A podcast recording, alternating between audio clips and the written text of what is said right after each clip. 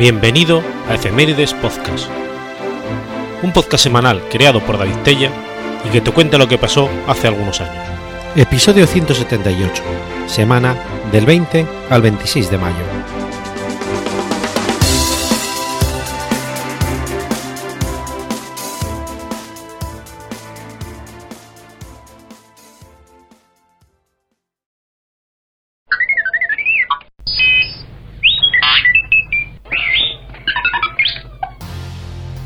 20 de mayo de 1470. Nace Pietro Bembo. Pietro Bembo fue un cardenal, humanista, filólogo, escritor, poeta, traductor y erudito italiano. Hijo de una noble familia, su padre, Bernardo, era patricio y embajador veneciano, y tan amante de la literatura que llegó a levantar un documento a Dante en Rávena. Erigió luego uno en Florencia y más tarde otro en Ferrara. De esta fue suerte, Pietro pudo conocer las cortes de Lorenzo el Magnífico y de Alfonso de Este, en las cuales los literatos eran muy apreciados. Con sus primeras experiencias cortesanas se mezclaron los estudios clásicos realizados en la escuela del helianista neoplatónico Constantino Lascaris en Messina y en Padua, bajo la dirección de Licolo Leonilo Tomeo.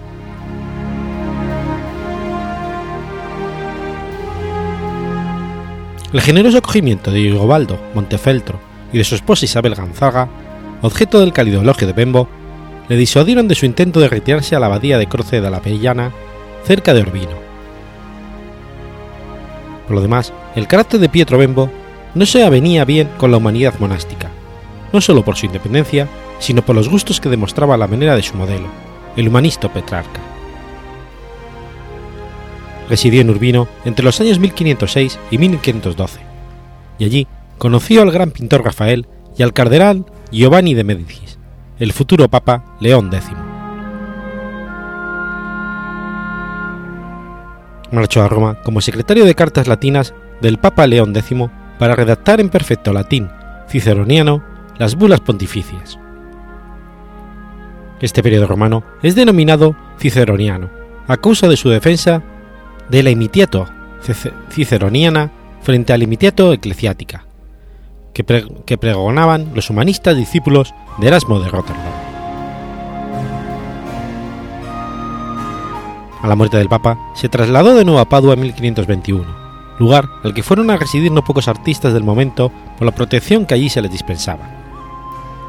Fue también la época de Gli Gasoleoni, tres diálogos dedicados a Lucrecia Borgia, con la cual mantuvo un torrido romance cuando la conoció en Ferrara en la corte de su marido, Alfonso de Este.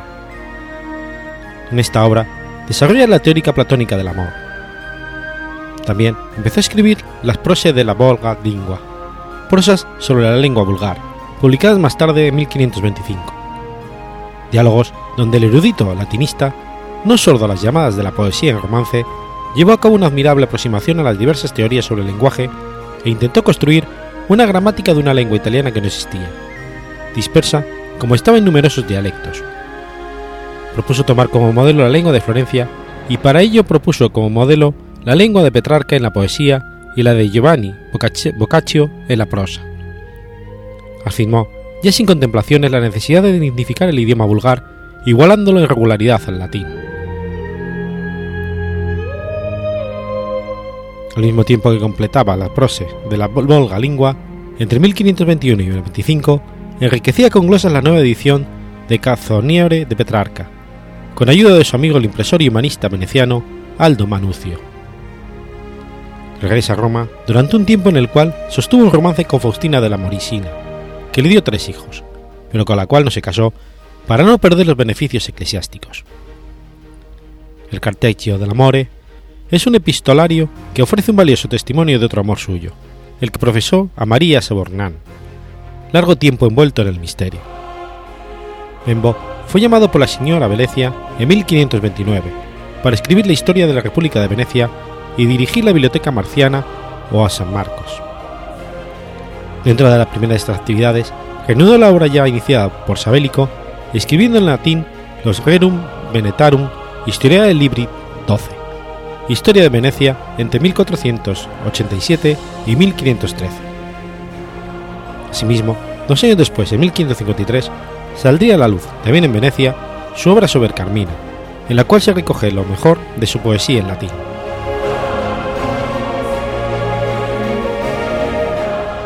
En 1539, Pablo III confería al humanista la púrpura cardenalicia. En el último periodo de su vida aumentaron los honores y recibió los episcopados de Gubbio y el arzobispado de Bergamo, sin obligación de residencia. La muerte de Morosina le hizo volverse a las lecturas piadosas y los escritos de los santos padres en detrimento de los clásicos grecolatinos. Más tarde volvió a Roma, donde fue uno de los candidatos al pontificado con más posibilidades, y allí falleció.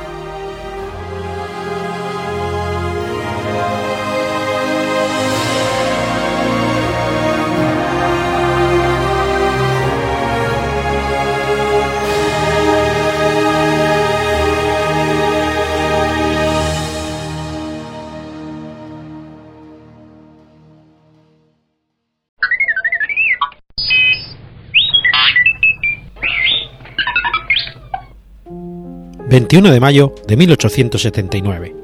Ocurre el combate naval de Iquique. El combate naval de Iquique fue uno de los enfrentamientos más importantes ocurridos durante la campaña naval de la Guerra del Pacífico, en el que se enfrentaron el monitor peruano Huáscar al mando del capitán de navío Miguel Grau Seminario y la corveta chilena Esmeralda, al mando del capitán de fragata Arturo Prat Chacón.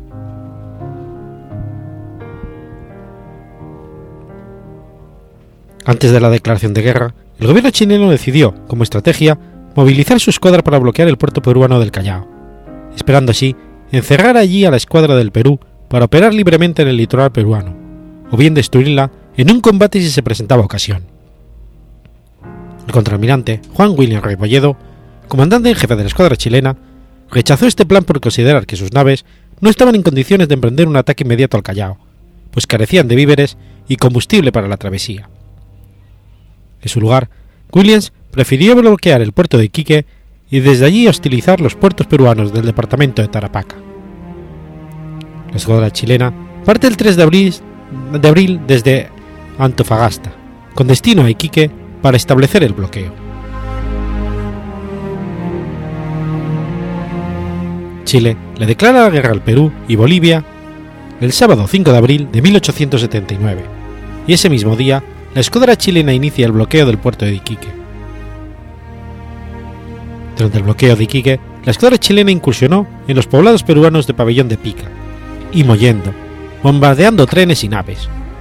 Luego, bombardeó Pisagua y destruyó Mejillones Norte. Debido a la presión del gobierno chileno, Williams es convencido de atacar el puerto del Callao. Para tal efecto, la escuadra chilena zarpó desde Iquique el viernes 16 de mayo en una expedición al Callao con todos los buques disponibles dejando el bloqueo de Iquique a cargo de los buques más antiguos de la escuadra chilena, la cobreta Esmeralda, a mando de Arturo Prat, y la goleta Covadonga, al mando de Carlos Conde. Eran los buques más viejos de la escuadra chilena. Habían sido construidos en 1855 y 59 respectivamente. También quedó el transporte la mar. Debido a su mayor antigüedad, Prat quedó como jefe del bloqueo.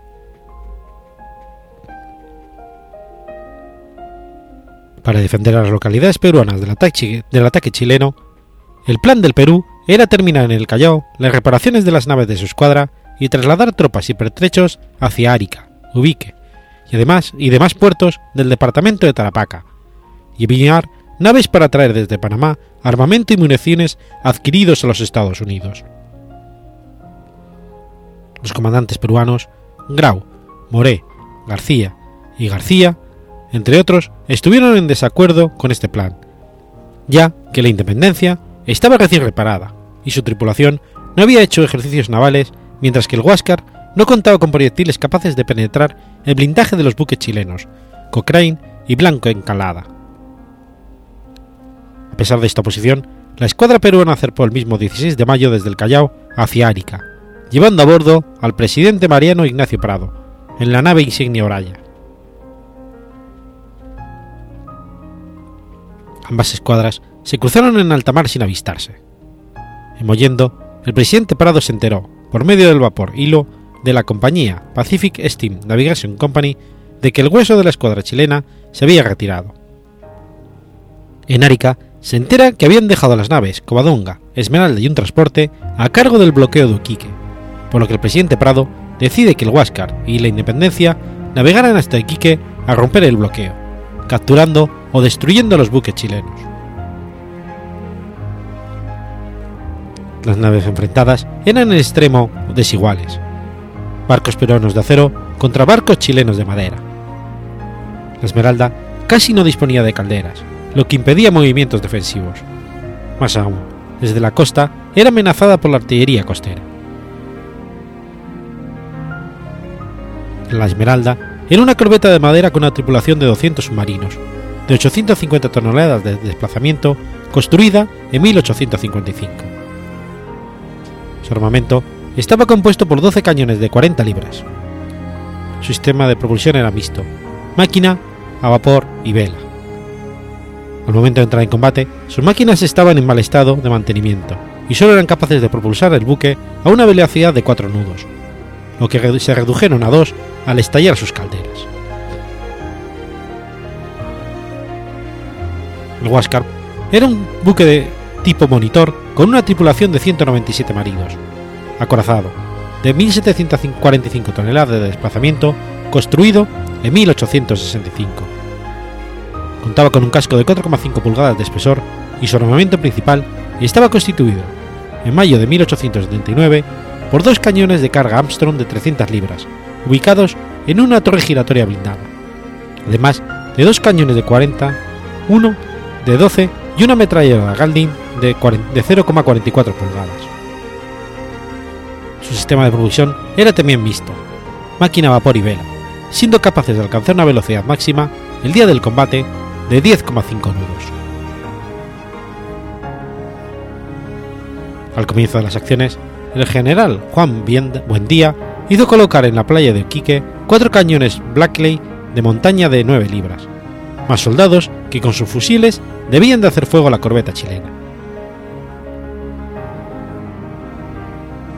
En la mañana del miércoles 21 de mayo, el bloqueo de Iquique era mantenido por la corbeta Esmeralda y la goleta Coadonga, fondeadas ambas a 2,7 kilómetros al norte del faro del puerto. Por su parte, el transporte de la mar se encontraba fondeado más cerca de la costa. A las seis y media de la mañana, uno de los vigías del Covadonga, la cual se encontraba de, la cual se encontraba de guardia, avistó columnas de humo acercándose desde el norte. Al reducirse la distancia, se identificó que dichas columnas de humo correspondían a los blindados peruanos Huáscar e Independencia. El comandante de la Covadonga ordenó advertir la presencia del enemigo al comandante de la Esmeralda, con un cañonazo. Este, al escuchar la señal, dispuso levantar el ancla, hacer comer a la tripulación y tocar zafarrancho de combate. Además, ordenó que la Covadonga se pusiera al habla para conferenciar y que se arrojara al mar, en un saco, la correspondencia para la escuadra chilena. Los buques peruanos, al avistar las naves chilenas, izaron bandera de combate. El Huáscar se encontraba cerca del puerto. El comandante Grau arengó a su tripulación. Por su parte, Pratt ordenó salir a reconocer los barcos que se aproximaban. Su buque navegó en dirección oeste y al confirmar que eran enemigos, regresó y ordenó a Condell seguirlo. Izando señales, dio primero la orden de almorzó la gente y luego seguir mis aguas y finalmente venir al habla. Y a continuación arengó a su tripulación. Terminada la arenga, la covadonga llegó al habla y Pratt le ordenó a Condell que almorzara a la gente, mantener bajos fondos, reforzar las cargas y cada uno a cumplir con su deber. Condell simplemente respondió all right. Terminado lo anterior, se sintió una explosión y una columna de agua y espuma se levantó cerca de ambos buques. El Huáscar había disparado su primer tiro. En tierra, la población del puerto despertó con el primer cañonazo de la Covadonga y se dirigió a la playa para recibir a las naves peruanas que venían a liberarlos del bloqueo de Iquique. El transporte chileno, chileno La Mar hizo la bandera de Estados Unidos y abandonó la bahía rumbo al sur. Durante 30 minutos, el Huáscar se enfrentó solo a las dos naves chilenas, hasta la llegada de la independencia, que concentraron sus tiros sobre el Huáscar sin mayores consecuencias. Los movimientos iniciales de la Esmeralda hicieron que estallaran las dos, las dos calderas, lo que redujo su andar de 6 a 2 nudos, dejando el buque prácticamente inmóvil. En atención a esto, Pratt ubicó su nave frente a la población, a una distancia de 200 metros de la playa. En esta situación, los cañonazos peruanos podían afectar a la población, lo que les obligaba a disparar por elevación. Después de una hora de combate, las cuatro naves no presentaban daños importantes. A eso de las once y media, la Covadonga, al mando de Condell, se dirigía al sur navegando pegada a la costa. Grau ordenó al comandante de la Independencia que siguiera la Covadonga. En ese instante, el combate se dividió en dos enfrentamientos, uno entre el Huáscar y la Esmeralda y el otro entre la Independencia y el Covadonga.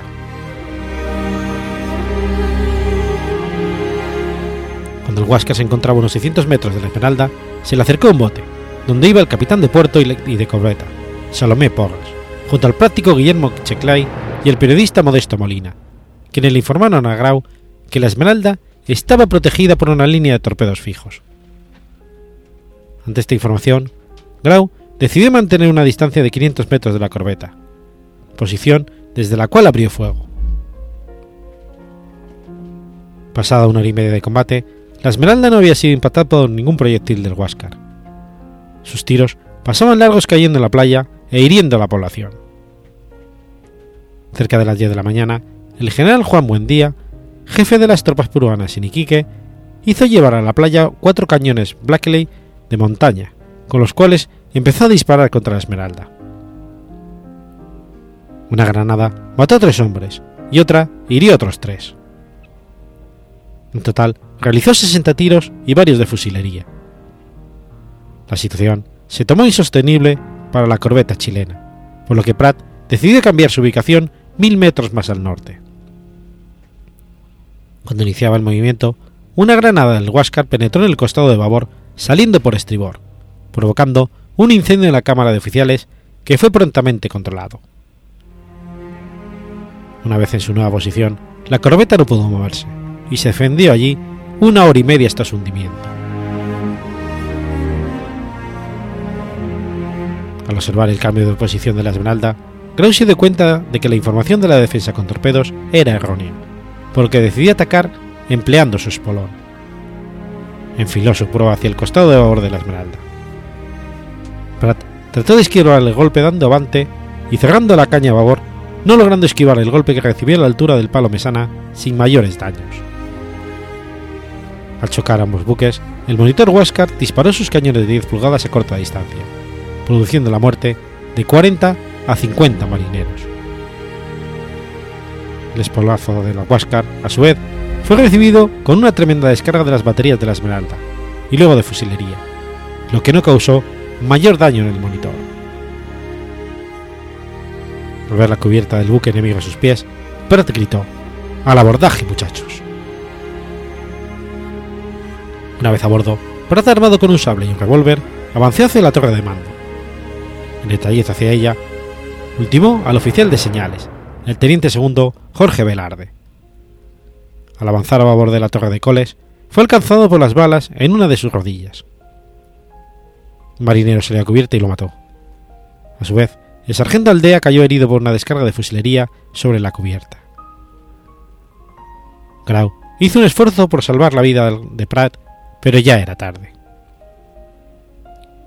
El comandante Grau quiso dar tiempo para que sus adversarios se rindieran, por lo que retiró al Oscar después del espolnazo. En la Esmeralda tomó el mando el teniente primero Luis Uribe Orrego, quien llamó a reunión de oficiales y decidieron no rendirse, al tiempo que un guardia marina subía al palo de mesana para clavar las banderas. Al ver que la tregua no, la tregua no daba resultado, Grau decidió espolear nuevamente a la Esmeralda, lanzándose a toda velocidad sobre ella, ahora por el costado de estribor.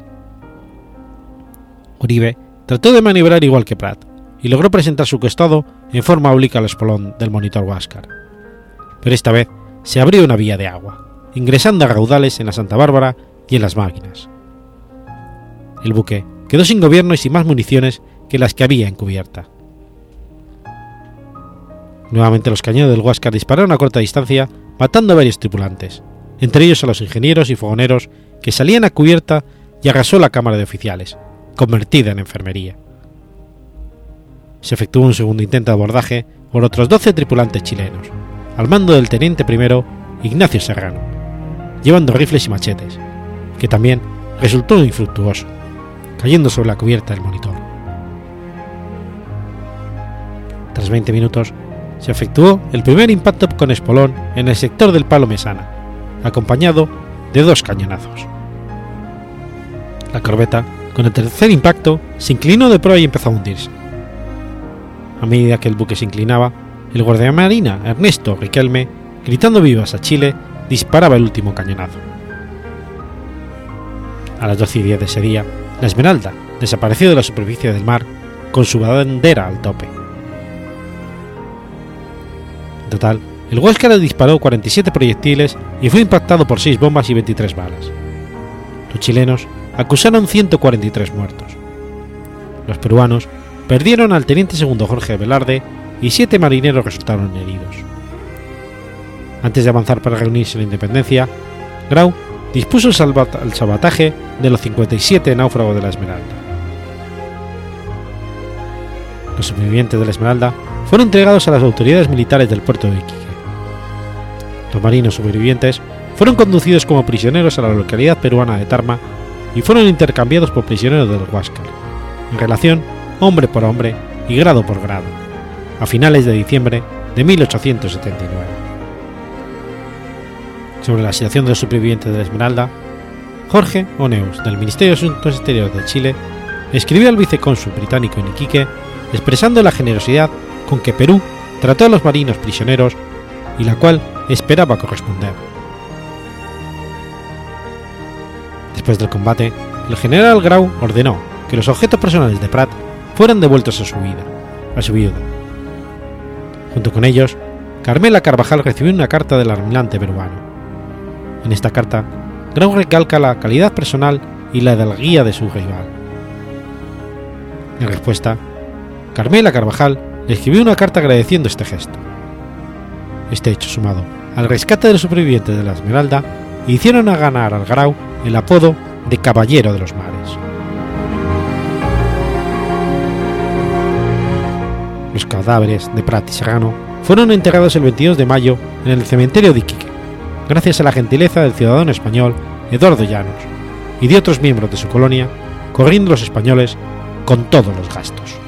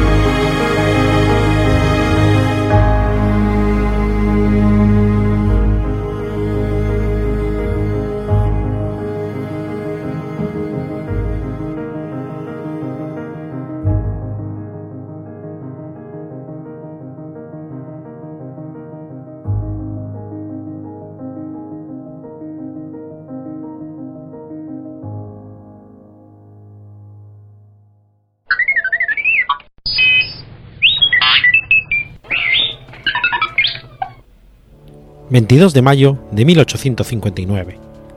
Nace Arthur Conan Doyle. Arthur Ignatius Conan Doyle fue un escritor y médico británico, creador del célebre detective de ficción Sherlock Holmes. Fue un autor prolífico cuya obra incluye relatos de ciencia ficción, novela histórica, teatro y poesía. Aunque firmaba A. Conan Doyle, lo cual podría inducir a pensar que su apellido era Conan Doyle, tanto la British Library como la Library of Congress catalogan sus obras con el apellido Doyle.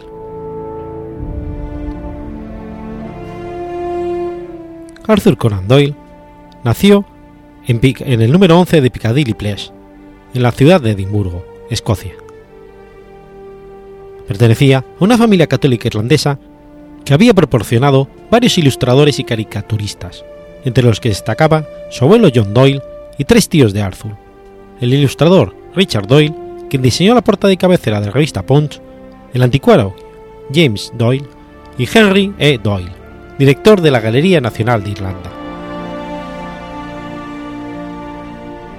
Su padre, Charles Altamont, había nacido en Inglaterra y era un funcionario de obras públicas con gran afición hacia el dibujo que había sido destinado a Edimburgo en 1849 y que a lo largo de su vida padeció un grave alcoholismo y profundas depresiones, que le llevaron a ser internado en una institución sanitaria en diversas ocasiones.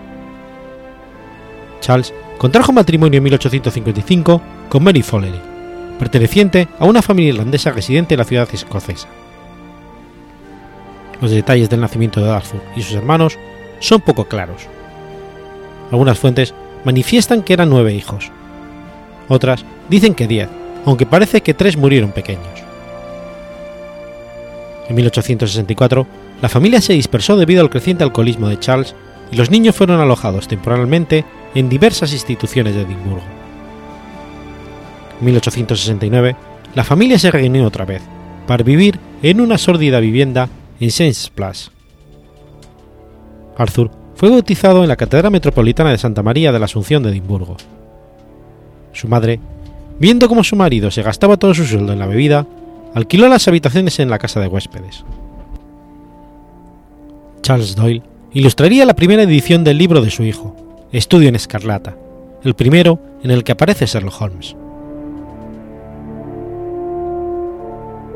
En 1868, Arthur Conan Doyle, con el apoyo económico de sus tíos, ingresó en la escuela Stony House St. Mary Hall, de la Orden de la Compañía de Jesús, situada en la comarca de Lancashire, que era un centro preparatorio de Stony College, al que accedería dos años después, y donde permaneció hasta 1875. Entre 1875 y 76 continuó su educación en Austria, en otra escuela de la Compañía de Jesús, Estela Matutina, en la ciudad de Feldrick. En 1876 comenzó la carrera de medicina en la Universidad de Edimburgo, donde conoció al médico forense Joseph Bell. Este profesor le inspiraría la, figura de su famoso personaje Sherlock Holmes. Allí destacó en los deportes, especialmente rugby, golf y boxeo. En este periodo también trabajó en Astor y Sheffield a principios de 1880, se embarcó para ejercer como cirujano en sustitución de un amigo suyo, en un ballenero denominado The Hope, que durante seis meses navegaría hacia el Ártico. A los 22 años, se graduó como médico y completó su doctorado sobre el TAPS dorsal en 1885. Sin embargo, recibió el doctorado cuatro años después. Fue en estos años cuando hizo una gran amistad con el también escritor escocés J. M. Barrie. Mientras estudiaba medicina, comenzó a escribir historias cortas. La primera que apareció publicada fue The Mystery of the Sasha Valley, en 1879 en el Champs Edinburgh Journal, antes de que cumpliera los 20 años. Ese mismo año también publicó su primer artículo médico, Gelsemium como veneno, en la British Medical Journal. En 1884, después de terminar su etapa universitaria, volvió a embarcarse como médico del buque SS Mayuba en su viaje a las costas de África Occidental. En 1882, un antiguo compañero de clase, George Turnaville Booth, le ofreció trabajar para él en Plymouth, pero su relación con Bath fue difícil y terminó por establecerse por su cuenta en junio del 82, ya con 23 años. Debido al poco éxito inicial, mientras no tenía pacientes, comenzó de nuevo a escribir historias como The Mystery o The Clomber, no publicada hasta 1888. La inacabada Narrative of John Smith, The Captain of the Pole Star y J. Hancock Jefferson Statement, ambas inspiradas en las expediciones marinas realizadas por Doyle. Mientras vivió allí, también jugó al fútbol como portero en el Portsmouth Association Football Club. Por otra parte, fue un gran aficionado al cricket. En 1885 contrajo matrimonio con Leslie Hawkins, más conocida como Tui, con la que tuvo dos hijos, Mary Louise y Allen Kingsley.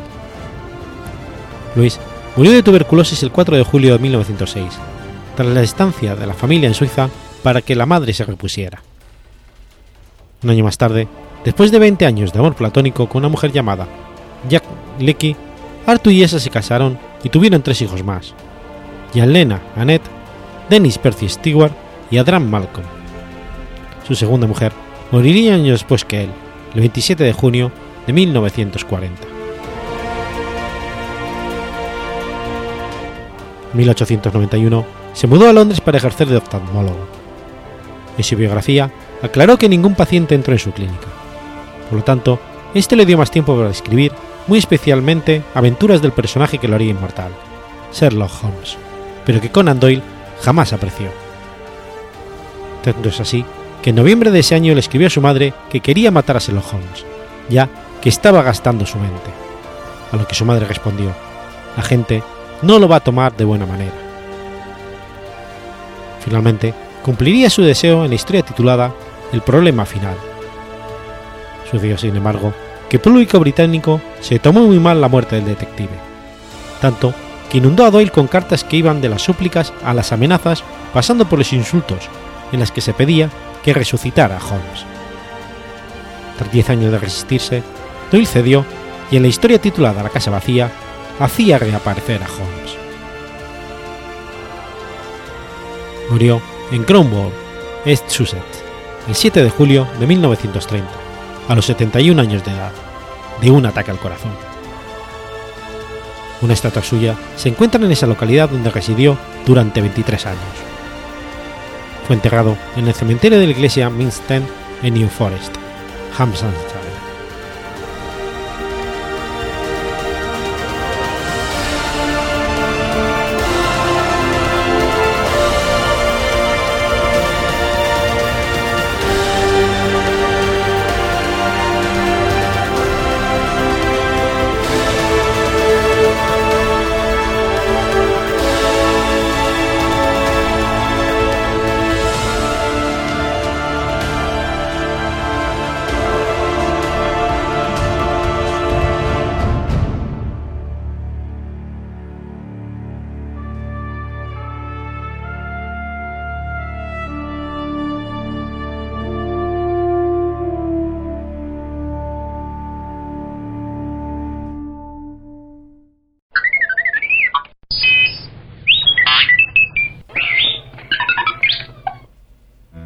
23 de mayo de 1450. Nace Juan Caboto.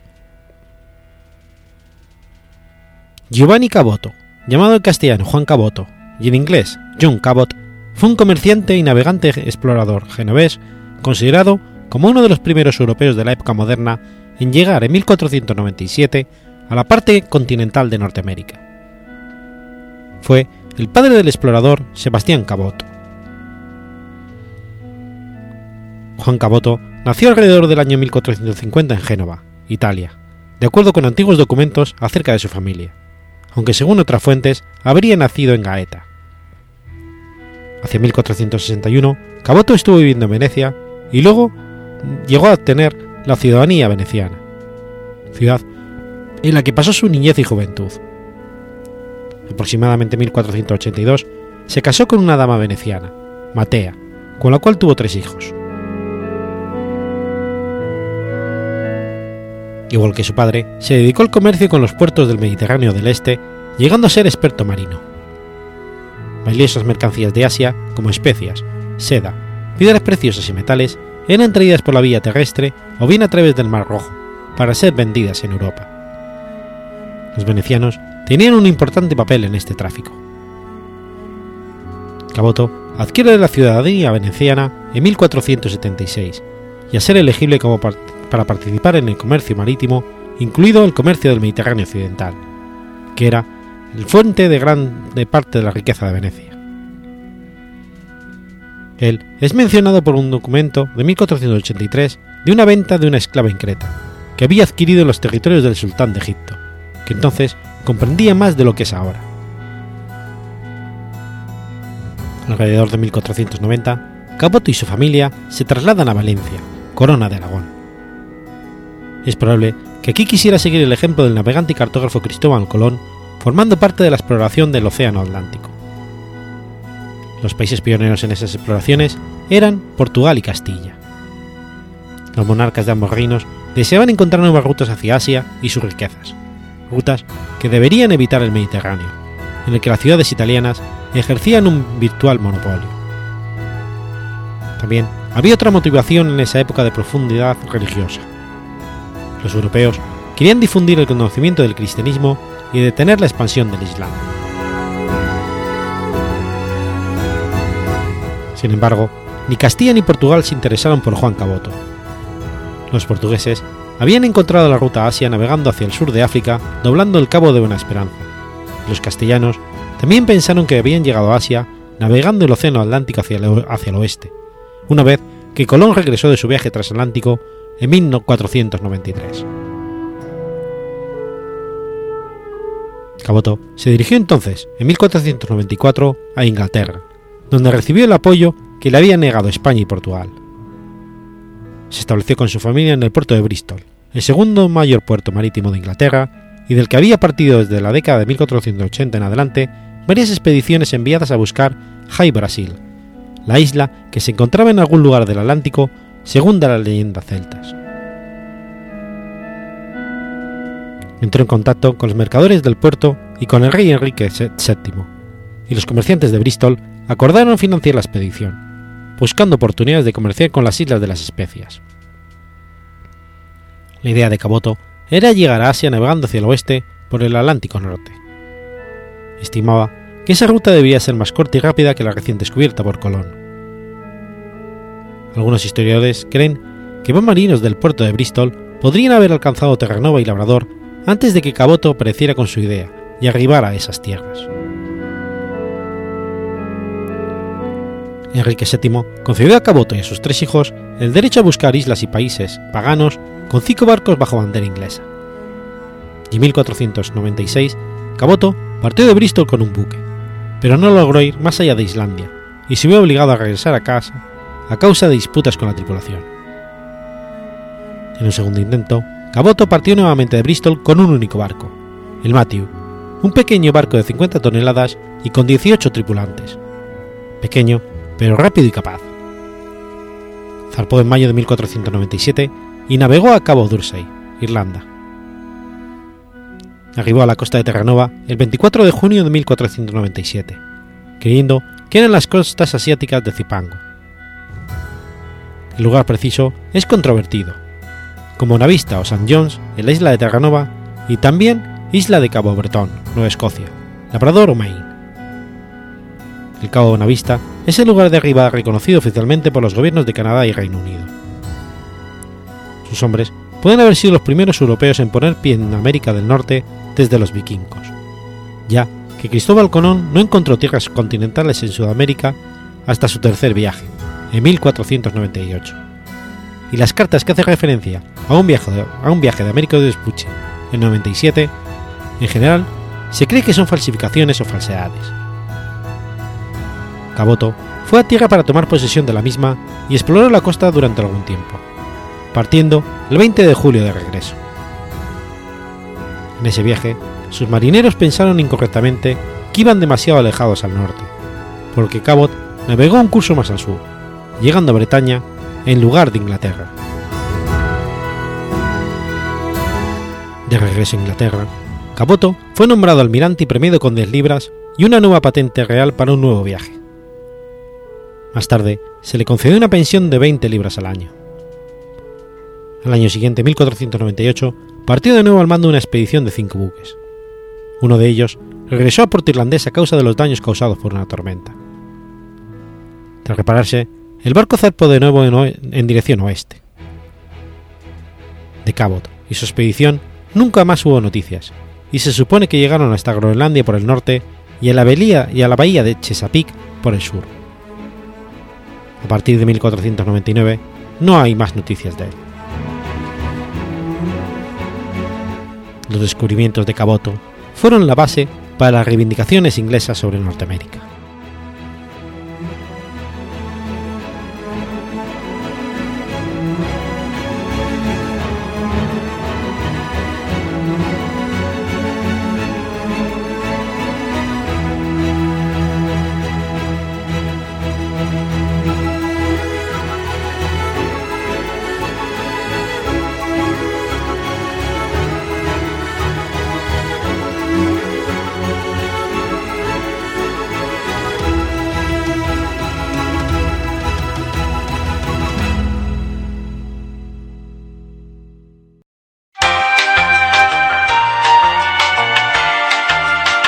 Aprovecho este corte para comentarte, ya que estamos por aquí, que si conoces algún evento, vas a organizar uno o quieres enterarte de los eventos podcasteros que ya estén anunciados, entra en la web de Asespot, la Asociación de Escuchas de Podcast, y accede a la sección de eventos.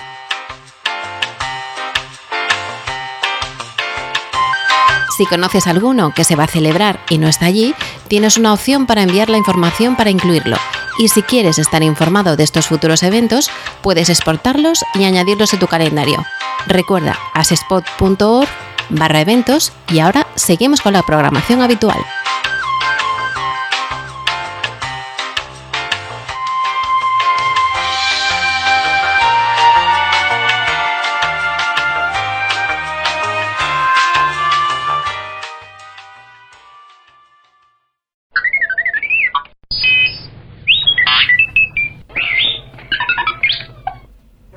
24 de mayo del 15 a.C.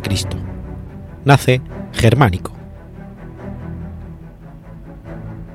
Germánico Julio César fue un miembro de la dinastía Julio Claudia y un destacado general del Imperio Romano, conocido por sus campañas en Germania. Germánico nació el 24 de mayo del año 15 a.C., hijo de Druso, el mayor, y Antonia la menor, junto a sus hermanos Claudio y Liviana por parte de su padre, descendía de los Claudios Nerones, familia de extracción patricia perteneciente, a la gens Claudia, y los libios drusos, de la nobleza patricio plebeya republicana. Su madre era hija de Marco Antonio y Octavia la menor, hermana de Augusto.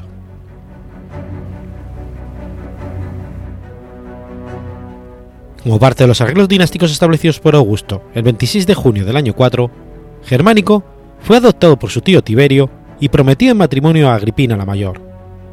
El casamiento tuvo lugar ese mismo año. Con Agripina fue padre de nueve hijos: Nerón César, Druso César, Calígula, Agripina la Menor, Julia Drusila, Julia Livila y otros tres que murieron en la infancia. La adopción imperial supuso especiales dispensas para desarrollar su carrera militar sin atender a los requisitos de la edad. Germánico estuvo junto a su padre adoptivo a los 22 años de edad en la expedición dirigida a Panonia entre 7 y el 9, para sofocar la revuelta producida en la provincia y en la Germania en el 11. En el año 12 alcanzó el consulado, después de cinco cuesturas sucesivas, y al año siguiente recibió de manos de Augusto la dirección de la provincia de Germania, tras el desastre de la batalla del bosque de Teutburgo, y el mando de las legiones de esta provincia, cuya revuelta sofocó. De su popularidad basta decir que a la muerte de Augusto sus soldados le pidieron que suplantase a Tiberio como heredero imperial. Dispuesto a imitar a su padre, a finales del año 14 envió las legiones amotinadas contra los marsos y luego contra los catos y queruscos, alcanzando el famoso Saltus de Tuburgehuns, donde recordó la memoria del malabado Varo. Para el año 16 disponía de una gran flotilla que le iba a permitir entrar en el Rin desde el mar, desembarcar cerca del río Ems, avanzar hacia el interior y obtener un sonado éxito con la victoria sobre las tribus germanas cerca del río Weser, en la batalla de Idastabaiso. La provincia de Germania quedó sujeta al dominio romano la derrota de Varo vengada, las águilas imperiales perdidas en esta campaña fueron recuperadas y liberados prisioneros romanos, lo cual incrementó el prestigio y popularidad de Germánico, desencadenando la envidia, el enojo y la desconfianza de Tiberio. En esta batalla, Germánico aportó novedades al ejército al disponer los auxiliares como hostigadores en primera línea. Les proporcionó también un entrenamiento diferente para que pudieran luchar cuerpo a cuerpo. Germánico se situó en el centro, respaldado por cuatro legiones y dos cohortes de la Guardia Pretoriana. En la tercera línea se colocaron mercenarios galos, cretenses e hispanos. Los germanos intentaron flaquearle por el bosque, pero Germánico lo sabía y apostó allí a toda su caballería, obteniendo una gran victoria.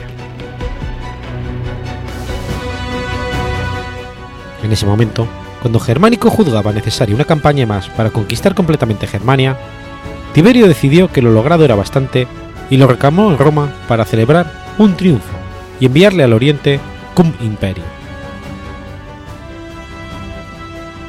Germánico comenzó su segundo consulado en Nicópolis, coronó a Zenón como rey de Armenia y arregló la situación de Capadocia y Comagene.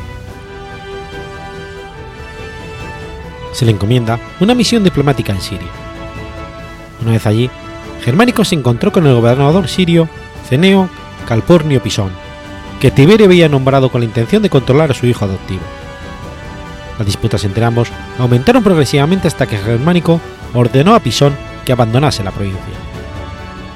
Entonces, cayó misteriosamente enfermo, muriendo el 10 de octubre del, del año 19, convencido de que había sido envenenado por Pisón, quien fue acusado por ello junto a su esposa Munacia Plancina en el Senado. La mujer fue absuelta y Pisón se suicidó. El Senado decretó la publicación de la condena de Pisón y por último las honras fúnebres de Germánico. Agripina, mujer de Germánico, llegó a acusar al propio emperador. Su muerte, comparada por muchos coetáneos con la de Alejandro Magno, dio lugar a universales manifestaciones de luto. Su tío Tiberio le dispuso grandes honores, que conocemos por Tácito y una inscripción en la tábula hebana. Se desconoce si la misma conmoción entre la población de Roma se produce también en las provincias. En la Bética se conservan dedicatorias a Germánico como la Taula Siarensis y el Senado Consulto sobre Neo Capulso Pisón, padre del año 20.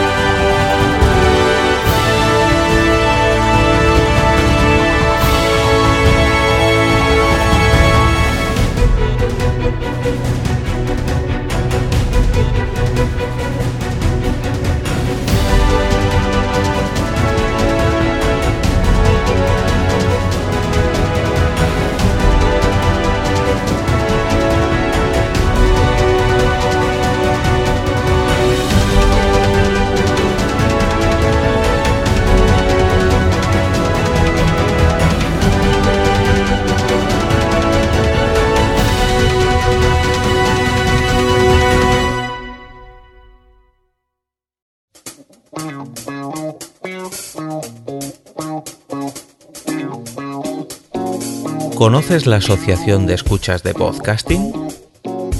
Asespod es el primer lugar de encuentro para todas aquellas personas que escuchan este formato de audio.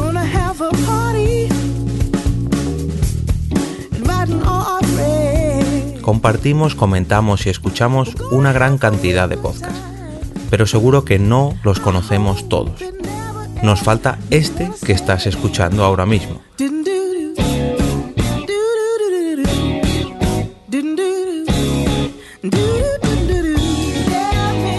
Queremos que tú, oyente de este podcast, formes parte de todo esto. Asociate gratis en nuestra web, asespod.org. Búscanos en las redes sociales, Twitter, Facebook y Google ⁇ Recuerda, asespod.org.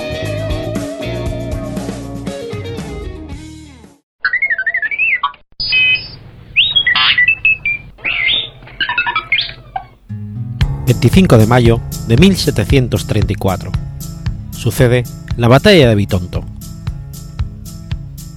La batalla de Bitonto fue una victoria del ejército español al mando de José Carrillo de Albornoz, conde de Montemar, sobre el austríaco del príncipe de Belmonte, en las cercanías de esta localidad italiana. Supuso el fin del dominio austriaco sobre el reino de Nápoles y la entronización de Carlos de Borbón como rey de Nápoles y Sicilia.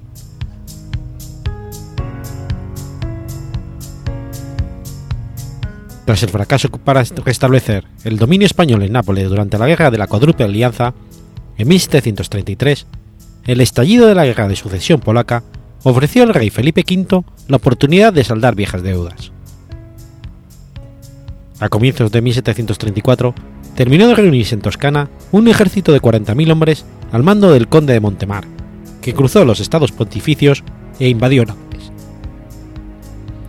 El 10 de mayo de 1734, el infante don Carlos fue coronado rey de Nápoles después del victorioso avance del ejército español, ante el cual el virrey austriaco Giulio Borromeo Visconti, conde de la Pieve de Brabavia, decidió retirar los gruesos de sus fuerzas hacia Apulia. Los días siguientes, el conde de Montemar se dedicó a ocupar los castillos vecinos a Nápoles, tras lo cual marchó a enfrentarse al virrey imperial. Dejando Nápoles bien guarnecida y las plazas de Gaeta y Capua sometidas a asedio, Montemar marchó sobre Bari, enviando a la armada para evitar la retirada por mar de los austriacos. La noticia de que un refuerzo austriaco de 6.000 coratas esperaba al lado del Adriático precipitó el combate. El 24 de mayo, ambos ejércitos se encontraron en el lugar elegido por los austriacos a 15 kilómetros de Bitonto, ventajoso y bien defendible. Los austriacos, al mando del general Belmonte, ocupaban una posición fuerte, apoyada a la derecha en el monasterio de San Francisco de Paula y a la izquierda por otro convento. Una trinchera unía ambos puntos. Sus fuerzas eran de 6.500 soldados de infantería, 1.500 de caballería, 400 húsares del regimiento de Kielker y el resto eran 24 escuadrones de coraceros. Las primeras escaramuzas fueron interrumpidas por una violenta tormenta. Al día siguiente, el conde de Montemar desplegó 12 batallones de infantería, 22 compañías de granaderos, 24 escuadrones de caballería, más la brigada de carabineros reales, la compañía de granaderos reales y las compañías de granaderos a caballos de Tarragona y Batavia.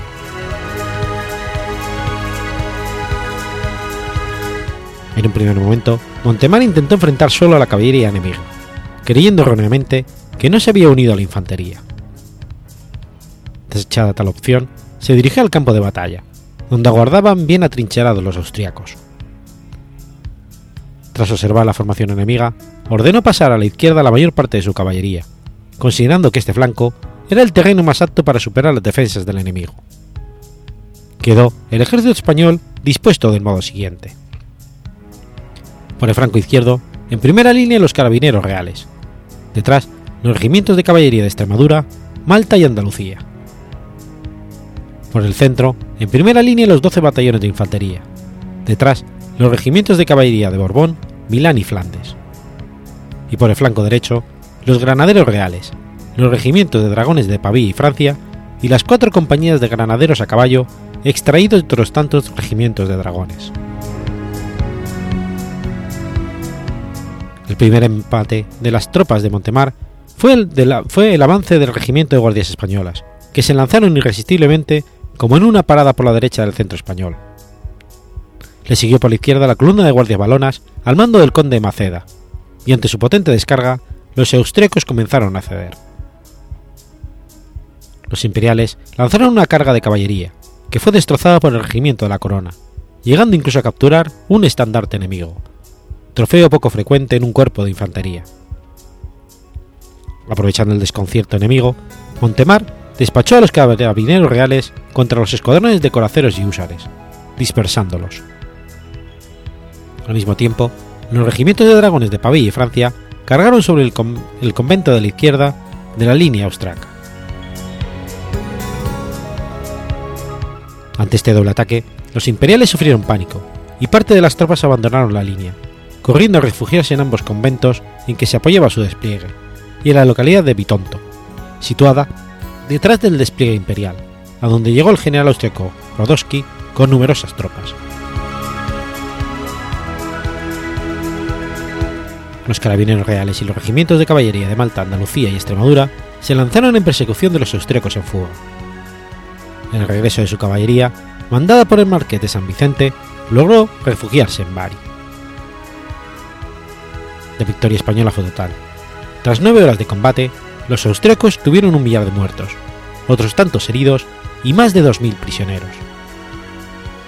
Al día siguiente, 26 de mayo, Bitonto se rindió y Montemar marchó sobre Bari, donde Belmonte trataba de organizar la defensa. Sin embargo, la población local obligó a los austríacos a rendirse. Los españoles capturaron el resto del ejército, 23 cañones, 15 banderas y los 24 estandartes de los regimientos de coraceros de Belmonte y Cacorsagua. De los trofeos obtenidos por el conde de Montemar se encontraban los pares de timbales que habían sido ganados en Hungría y Serbia durante la guerra de Belgrado contra los otomanos. De todo el ejército austriaco, solo lograron escapar 200 húsares. La derrota fue de tal magnitud que el príncipe de Belmonte tuvo que solicitar al conde de Montemar que pusiera en libertad bajo palabra a uno de sus oficiales para llevarse a Villena la noticia de su derrota. Al ser destruido su ejército en Nápoles, el virrey Visconti huyó a los estados pontificios, y todo el reino de Nápoles, a excepción de las plazas de, Guata, de Guaeta y Capua, que se rendirían en agosto y noviembre, quedaron en manos españolas. El rey Carlos nombró a Montemar duque de Bitonto y erigió un obelisco en el campo de batalla para conmemorar la victoria. Como consecuencia de la batalla, el reino de Nápoles quedó definitivamente en manos españolas, y el Tratado de Viena de 1738 confirmó el retorno de las dos Sicilias a la dinastía borbónica.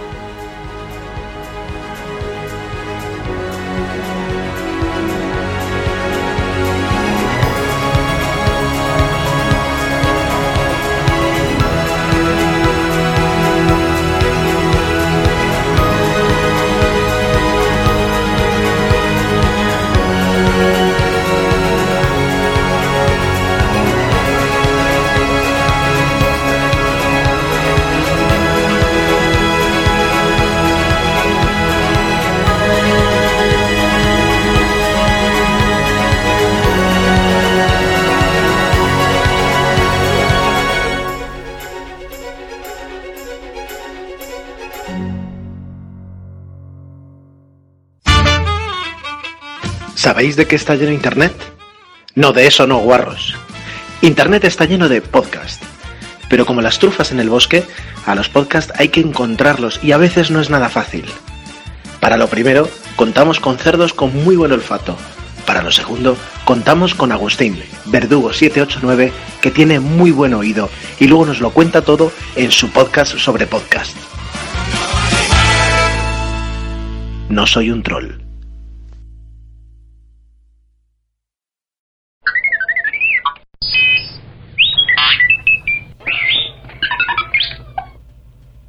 ...26 de mayo de 1478... ...nace Clemente VII. Clemente VII fue el Papa número 219 de la Iglesia Católica de 1523 a 1534. Cuando nació, fue descrito hijo natural de magnífico Juliano Medici, nacido por parte de madre de muchacha que no tenía marido, Fioretta, hija de Antonio. En un documento encontrado en la Palatia se informa, Julio, hijo de Marco Juliano de Medici, nacido el 26 de mayo de 1478, que fue después el Papa Clemente VII. Tras el asesinato de su padre en la Catedral de Florencia, durante la conjura de los Pacci, el futuro Papa Clemente contó enseguida con el afecto y la protección de los Medici. Su tío Lorenzo el Magnífico escribió a Fernando I de Nápoles y al Papa para que Julio, destinado a la carrera eclesiástica, le fuera otorgado el rico priorato de Capua, que le fue efectivamente concedido. Ya desde su infancia, Julio había contado con la amistad de sus primos Pedro, Juan y Juliano, los tres hijos de Lorenzo. La elección como papa de su primo León X le supuso un inmediato nombramiento de arzobispo de Florencia. El 23 de septiembre de 1513 fue nombrado cardenal. Supo siempre hacerse valer como consejero del Papa, logrando ser uno de los personajes más influyentes de la curia. Con el objeto de evitar enredos en la carrera eclesiástica de Julio, el Papa medió para que el futuro Clemente VII fuera declarado hijo legítimo del matrimonio. A la muerte de Lorenzo II de Medici, en 1519, se hizo cargo del gobierno civil de Florencia, hasta su elección para el pontificado. Cuando en 1521 murió León X, muchos creyeron que la tiara pasaría al cardenal Julio, por ser uno de los papables más apreciados. Pero de los 39 cardenales reunidos en cónclave, al menos 18 esperaban ser elegidos. Para cansar a los adversarios, el partido de Julio decidió otorgar sus votos al candidato menos probable, el cardenal Adriano Dedel, de Utrecht. Para sorpresa de todos, incluso del propio elegido, también el partido adversario había decidido entregar sus votos al mismo candidato, de modo que con la consternación general fue electo Adriano VI. La influencia de Julio que se mantendría durante el pontificado de Adriano VI, será la que le permitirá ser elegido pontífice el 19 de noviembre de 1523 y adoptar el nombre de Clemente VII en el momento de su coronación el 26 de noviembre. Fracasó tanto en el campo político como en el religioso, seguramente por su temperamento indeciso, sus arriesgadas apuestas políticas y los intereses familiares, circunstancias que hicieron de él el más desgraciado de los papas, según expresión del historiador Ferdinand Gregorius.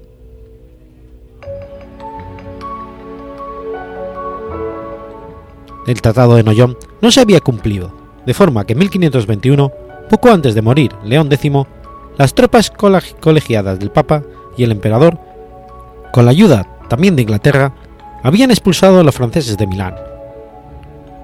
Francisco I se propuso recuperarlo, mas no solo no lo consiguió, sino que acabó prisionero de Carlos I de España en la batalla de Pavía. Recluido en la capital de España, obtuvo su libertad tras la firma del Tratado de Madrid, protocolo por el que se comprometía a devolver a los Habsburgo el Ducado de Borgoña, renunciar a Italia y a no entrometerse en Flandes. El desastre francés de Pavía, el que había sucedido el de Bicoca, traspasaba la hegemonía en Italia a España se sembraba, por lo mismo, la inquietud en el ánimo del Papa, que veía cómo Carlos I se convertía en el dueño de una gran parte de la península y se constituía en potencial amenaza para la despreponderancia eclesiástica y para la continuidad en el poder de su propia familia al frente de la República de Florencia. Le pareció momento de actuar y lo hizo, pero calculó mal y se equivocó. Retomando el grito de fuera los bárbaros que había utilizado Julio II contra los franceses, aplicado ahora a los españoles y siguiendo la desacreditada práctica de aquel de aliarse alternativamente con los unos para desembarazarse de los otros, Clemente buscó la asistencia de Francisco I. Estaba este comprometido por el Tratado de Madrid a no intervenir en Italia, pero fue el propio Papa quien lo disipó cualquier escrúpulo de moral caballeresca y le animó a su incumplimiento haciendo alarde de una amplia laxitud de conciencia. Le manifestó por escrito que los tratados que se firmaban bajo la presión del miedo carecen de valor y no obligan a su observancia. Con la dispensa papal, que legitimaba su resistencia a someterse a las cláusulas del tratado, Francisco I se dispuso a hacer frente al emperador, y a tal efecto se formó el 22 de mayo de 1526 la Liga de Cognac, o Liga Clementina, integrada por el Papa, Francia, Venecia y Florencia. Por otra parte, la situación en Europa Central se puso cada vez más tensa, pues los ejércitos turcos del sultán Solimán I el Magnífico avanzaron sobre el reino de Hungría, que cumplía el papel de último bastión del cristianismo contra los musulmanes. De esta manera, los conflictos entre el Papa y el emperador no permitieron a los húngaros y el 29 de agosto de 1526 se sucedió la batalla de Moax, donde murió el rey II de Hungría y los ejércitos cristianos fueron barridos por los otomanos, siendo ocupado gran parte del reino. Clemente había intentado varias maneras de iniciar una nueva cruzada para proteger al mundo cristiano. Sin embargo, mientras intentaba solucionar la situación grave con Carlos I, se enteró penosamente de la triste noticia de gran impacto para Europa, quedando totalmente impotente. Paralelamente, las relaciones entre el Papa y el cardenal Pompeo Colonna se iban enturbiando a medida que el primero abandonaba el partido filo imperial para acercarse al bando francés.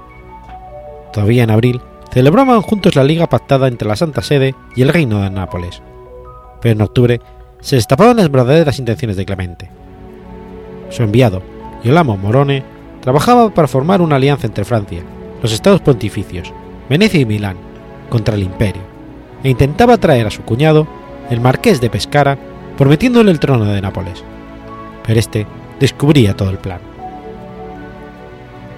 Colonna salió de Roma en dirección al feudo familiar, amenazando con ir contra el Papa, que justamente se negó a que participase en las conversaciones que el duque de Sesa dirigía para evitar que el pontífice se adhiriera a la Liga Antiimperial. Colonna proponía al emperador encabezar una revuelta antipapal en Roma y en enero de 1526 Clemente VII publicaba una bula declarándole rebelde y exhortándolo a combatirle. Colonna salió de Roma en dirección al feudo familiar, amenazando con ir contra el Papa, que justamente se negó a que participase en las conversaciones que el duque de Sesa dirigía, para evitar que el pontífice se adhiriera a la Liga Antiimperial. En agosto, ambas partes llegaban a un frágil acuerdo.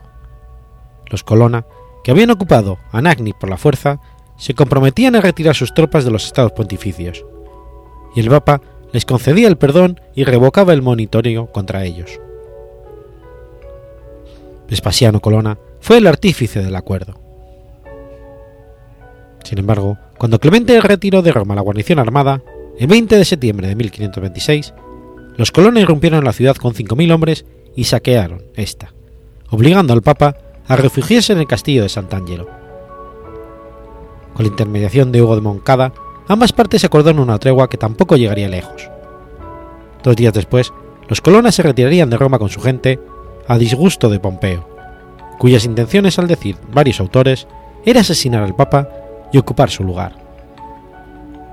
En noviembre, Clemente VII convocaba un consistorio con el que combinaba a Pompeo a disculparse de sus pasados actos. Este se negaba, proponiendo la celebración de un concilio en Alemania, y el Papa mandaba asaltar las casas de Colón en Roma y sus propiedades en la campiña romana, y le privaba del cardenalato y de todas sus dignidades y rentas eclesiásticas. Entretanto, la guerra proseguía por toda Italia. A principios de 1527, el condestable de Borbón tomaba el mando del ejército imperial. Los españoles italianos, que habían asediado Milán, y los lanqueneses de Georg Frunsen, llegados de Alemania. Sin previsiones ni pagas, los hombres avanzaban, amenazaban constantemente con amotinarse, y el de Borbón les contenía duras penas con, la esperanza del botín que se produciría del saqueo de la gran ciudad. En marzo, el Papa firmaba con los enviados del emperador Cesare Ferramosca y Francisco de Iñones una tregua por ocho meses. El pago de 60.000 escudos al ejército imperial, la restitución de Pompeo Colonna en el cardenalato y la restitución mutua de los territorios ocupados. Pero el de Borbón exigía como mínimo 200.000 escudos para evacuar sus tropas. Incapaz de sujetar a sus hombres, evitó el enfrentamiento con el ejército de la Liga de las Florencias y a principios de mayo se presentó ante las murallas de Roma. El día 6, las defensas de Roma cedieron ante el ataque de los imperiales. Vuelto el de Borbón en el primer asalto, los soldados entraron a saco en la ciudad. Clemente VII buscó refugio en el castillo de Sant'Angelo, que se convirtió en su prisión durante siete meses. Antes de obtener la libertad, se le exigió una capitulación formal y el pago de una ingente cantidad de dinero. Carlos I negó cualquier aplicación personal de los hechos. Es más, los lamentó profundamente, o eso aparentó. pero lo cierto es que extrajo un pingo de provecho político del dramático acontecimiento. El Papa se vio forzado por las circunstancias a cambiar la orientación de sus alianzas. Vencido, humillado y preso, sin opción a la hora de comprar su propia libertad, necesitado de la ayuda del emperador para detener el progresivo avance de los luteranos en Alemania, dispuesto a cualquier sacrificio por reponer a un Medici en la corte de Florencia de la que habían sido apartados. Clemente se plegó sin condiciones a los requerimientos del emperador y se entregó a su causa como firme aliado. Carlos, por su parte, también deseaba ganarse al Papa, que debía dictar resolución por el proceso de divorcio planteado por Enrique VIII de Inglaterra, en el que la afectada, su esposa Catalina de Aragón, era tía del emperador. El Tratado de Barcelona de junio de 1529, suscrito por Clemente VII y Carlos I, marcaba el inicio de una nueva paz y concordia, aunque precaria, como luego se demostró, entre el imperio y el pontificado. El Papa adoptó un talante complaciente con el emperador, lo que trajo una doble consecuencia inmediata. Por un lado, el hasta hace poco tiempo enemigo y luego prisionero de Carlos I, le imponía la corona del imperio en una pomposa ceremonia celebrada en Bolonia el 24 de febrero de 1530. Por otro lado, tras muchos titubeos y vacilaciones, se negó a consentir el divorcio de Enrique VIII, que deseaba volver a casarse con, Ana Bolena, y declaró válido su primer matrimonio con Catalina de Aragón. Esta decisión fue trascendental.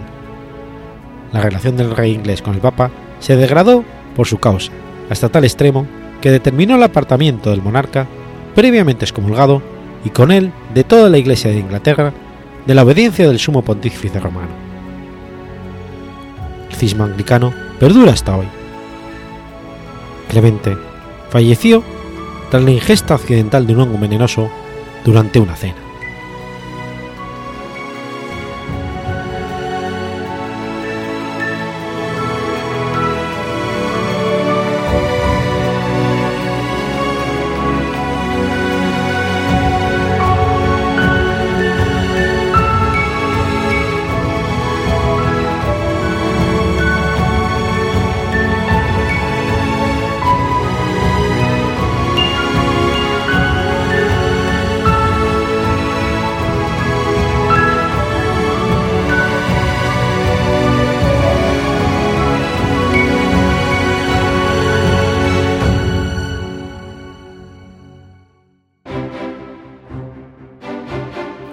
Escuchado Efemérides Podcast. Si quieres ponerte en contacto conmigo, puedes hacerlo por Twitter a la cuenta arroba efemeridespod o mi cuenta personal, arroba telladavid, o por correo electrónico a la dirección efemeridespod arroba gmail.com. También puedes visitar la página web efemeridespodcast.es. Y recuerda que puedes suscribirte por iTunes y por iBox, y tienes un episodio nuevo cada lunes.